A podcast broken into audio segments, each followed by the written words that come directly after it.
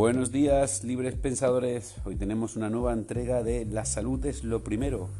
Y esta vez vamos a tener un audio de Marcos Vázquez. En este audio nos va a hablar de la importancia de los ritmos circadianos y cómo nuestro cuerpo se desajusta con los horarios del siglo XXI. Nos va a dar lecciones y sabiduría para una salud salvaje. Mi propuesta personal es, duerme por la noche y vive por el día, como los animales. Cuando se vaya el sol, a dormir. Cuando nazca el sol, me despierto. Espero que os guste el podcast y seguimos.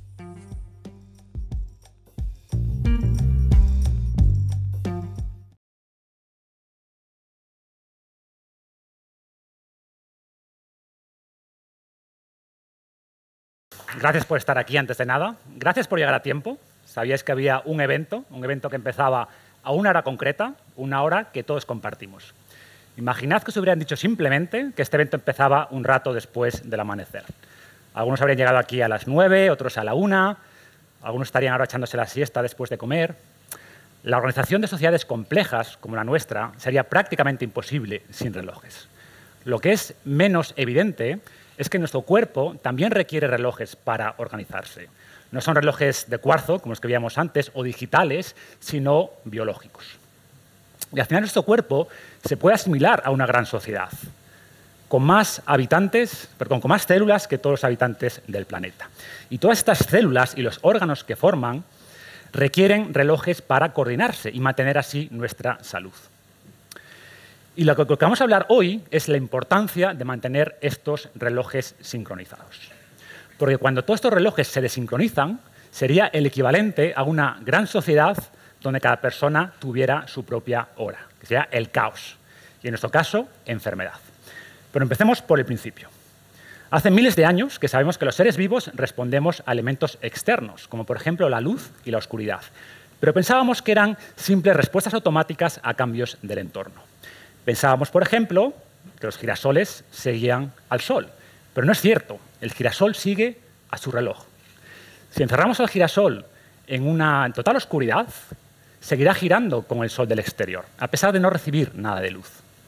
Y ese tipo de experimentos que realizamos inicialmente en plantas en el siglo XVIII nos hicieron empezar a sospechar que los seres vivos tenemos nuestros propios relojes internos, que guían nuestro funcionamiento pero que requieren elementos externos para sincronizarse.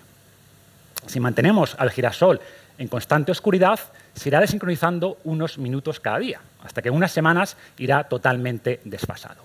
Y esto que descubrimos en las plantas originalmente se demostró después en humanos en los años 30 del siglo pasado, cuando estos dos investigadores se encerraron durante seis semanas en una de las cuevas más profundas del planeta, donde no llega la luz externa.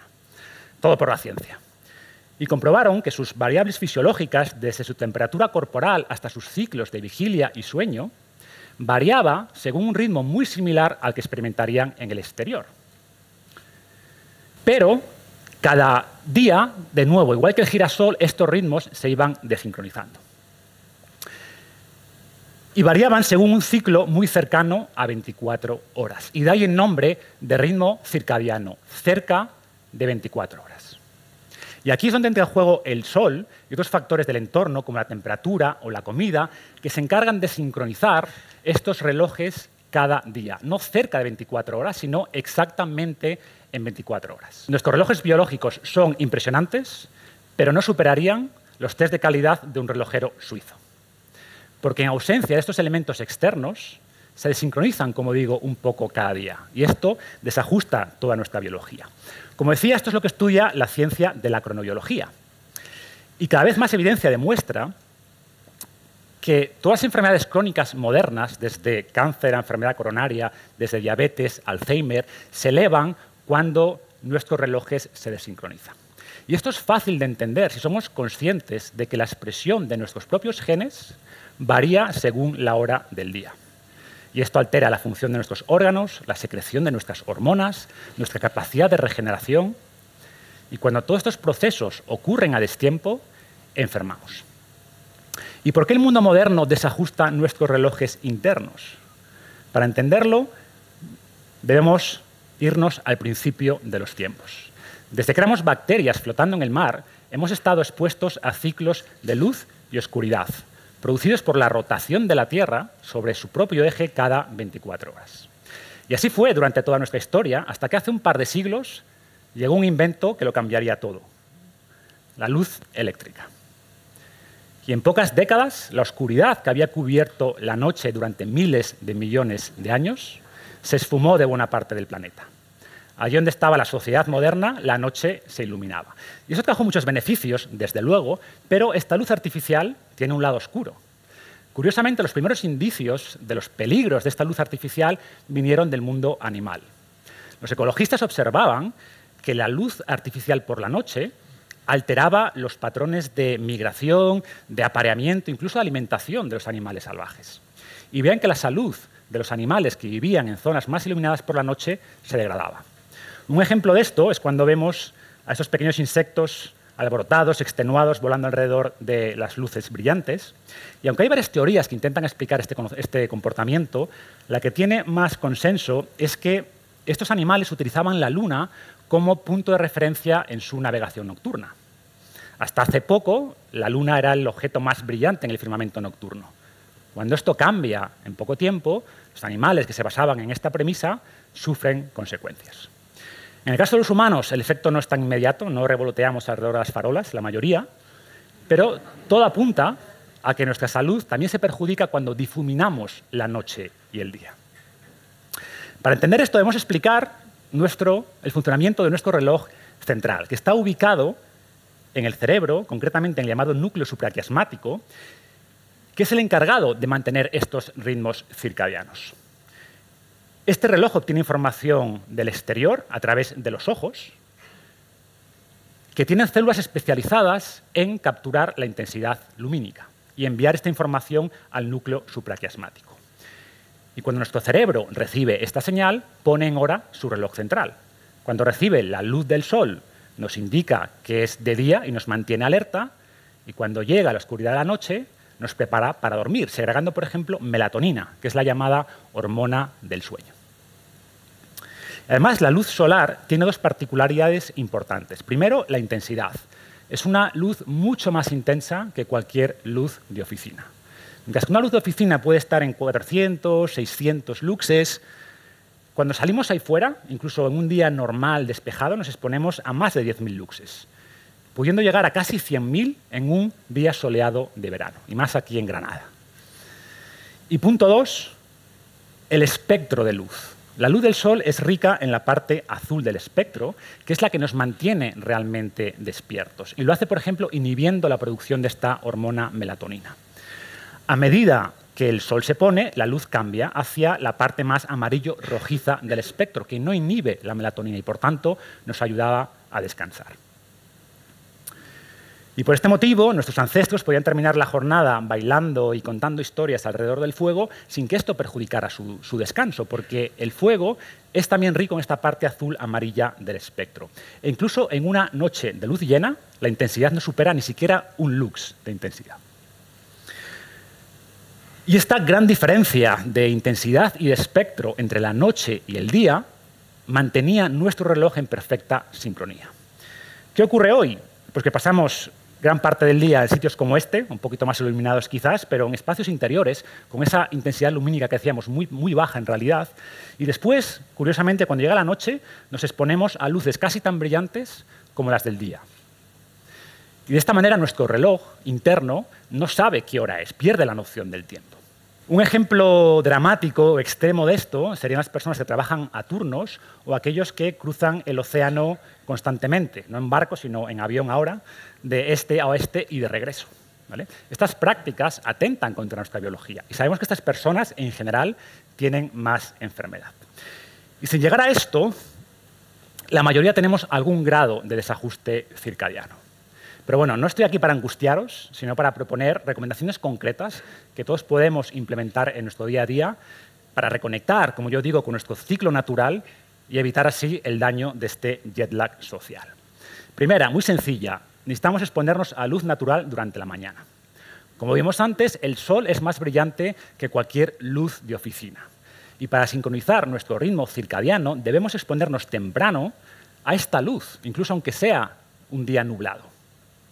Estudios en oficinistas, en universitarios, demuestran que las personas que pasan más tiempo fuera durante la mañana o incluso cerca de ventanas rinden mejor, descansan mejor por la noche, tienen menos tasas de depresión e incluso menos miopía. Nuestros ancestros pasaban casi todo el día fuera, expuestos a la brillante luz del sol. De esta manera su reloj interno no tenía duda sobre la hora que era.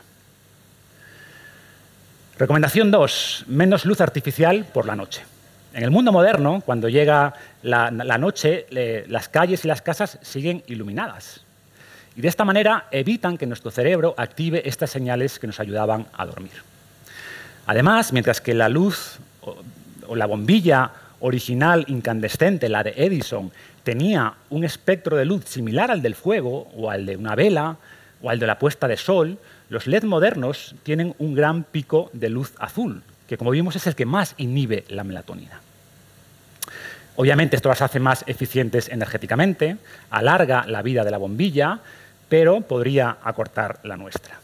Por suerte están desarrollando nuevos LEDs otras tecnologías que intentan adaptar la luz a lo que nuestra biología necesita en cada momento del día. Por ejemplo, esa es nuestra casa. En el lado derecho, una LED tradicional blanca con este pico azul que inhibe la melatonina.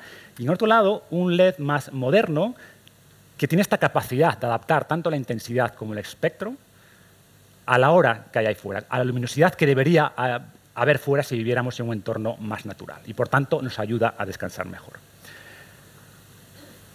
Las pantallas de tablets o de teléfonos son otra fuente de luz eh, azul nocturna y cuando nos exponemos a ellas por la noche, de nuevo, nuestro cerebro no sabe qué hora es. Las personas que se exponen a estos dispositivos se reducen hasta un 50% la producción de melatonina. Y los niños que utilizan o que se exponen a estas pantallas por la noche rinden peor en el colegio. Si realmente debéis exponeros a ellas, hay aplicaciones como Flux que simplemente filtran esa parte azul del espectro y por tanto no tienen tanto impacto en la producción de melatonina. Otra opción son las gafas Blue Blocker, que tienen el mismo efecto, bloquean la parte azul del espectro y varios estudios indican que al llevarlas durante una o dos horas antes de irse a la cama, hacen que descanses mejor. No harán nada por tu imagen, pero te ayudarán a dormir. Punto 3. Habitación oscura y fría. Múltiples estudios indican que las personas que duermen en habitaciones más iluminadas descansan peor, tienen más resistencia a la insulina y más síntomas de depresión. Los niños que tienen televisión en la habitación duermen de media 30 minutos menos cada día. Aunque no seamos conscientes, nuestro cuerpo necesita oscuridad para descansar. Y además oscuridad necesita un poquito de frío. El descenso térmico era otra señal del entorno que marcaba el final del día. Cuando el sol se ponía, nuestra temperatura corporal descendía y esto nos ayudaba a conciliar el sueño. Cuando mantenemos la temperatura de nuestras casas idéntica durante la noche que durante el día, a nuestro cuerpo le cuesta de nuevo saber qué hora es. Recordemos que hasta hace relativamente poco dormíamos en cuevas, que eran oscuras, frías y sin televisión. Punto 4. Más calorías durante el día. Hasta ahora hemos hablado de nuestro reloj central, que está muy guiado, sincronizado por la luz. Sin embargo, la comida juega también un papel importante en la sincronización de nuestros ritmos circadianos, pero lo hace por otra vía. Además de este reloj central, tenemos multitud de relojes periféricos o secundarios que deben coordinarse con este reloj central y que se guían por otros estímulos. Y como digo, la comida es probablemente el más relevante. Por ejemplo, sabemos que nuestro sistema digestivo es más eficiente procesando los alimentos durante nuestro periodo natural de actividad, que es el día. Y múltiples estudios indican que las personas que hacen grandes comidas por la noche engordan más. Y por último, comprime la ventana de alimentación. Esta es en realidad una extensión de la anterior, ¿no? en el sentido de que no debemos solo limitar las calorías nocturnas, sino comprimir el espacio de tiempo durante el que comemos, lo que llamamos la ventana de alimentación. Actualmente estamos rodeados de comida. Teníamos posibilidad de comer desde que nos levantamos hasta que nos acostamos. De hecho, todavía se recomienda eso de hacer cinco o seis comidas al día, pensando que así adelgazaremos más o se elevará el metabolismo Pues no, ¿vale? Es, otra, otra gran mentira como la del girasol. Cada vez más estudios indican que nuestra salud se beneficia cuando comprimimos esta ventana de alimentación. Y uno de esos beneficios es que ayuda a sincronizar nuestro ritmo circadiano. Esto es precisamente el famoso ayuno intermitente. Y, como casi siempre, los primeros estudios vinieron en ratones. Ratones a los que daban una mala dieta, pero que los limitaban a comer durante solo ocho horas al día, desarrollaban menos sobrepeso y menos enfermedad que aquellos ratones con acceso a alimento durante todo el tiempo, aunque comieran exactamente la misma cantidad y la misma comida. Y estudios en humanos también indican que al comprimir esta ventana de alimentación a 8, 10, incluso 12 horas al día, mejoran múltiples variables de nuestra salud. Y parte de esta mejora viene precisamente por una mejor sincronización de los relojes circadianos. En resumen, vivimos en un mundo 24 por 7, un mundo con tecnologías increíbles que resuelven muchos problemas del pasado, pero que crean otros nuevos. Algunas de estas tecnologías nos aíslan de los estímulos del pasado que seguimos necesitando para sincronizar nuestros ritmos circadianos. Ahora estamos todos conectados con el meridiano de Greenwich, pero nos hemos desconectado de nuestros propios cuerpos. Por mucho que vivamos en la era espacial, nuestros genes siguen mejor adaptados a la de piedra, a los ritmos naturales de luz y oscuridad, de calor y de frío, de comida y de ayuno. En este caso, como otros muchos, reconectar con nuestro pasado nos ayudará a vivir mejor en el presente. Muchas gracias.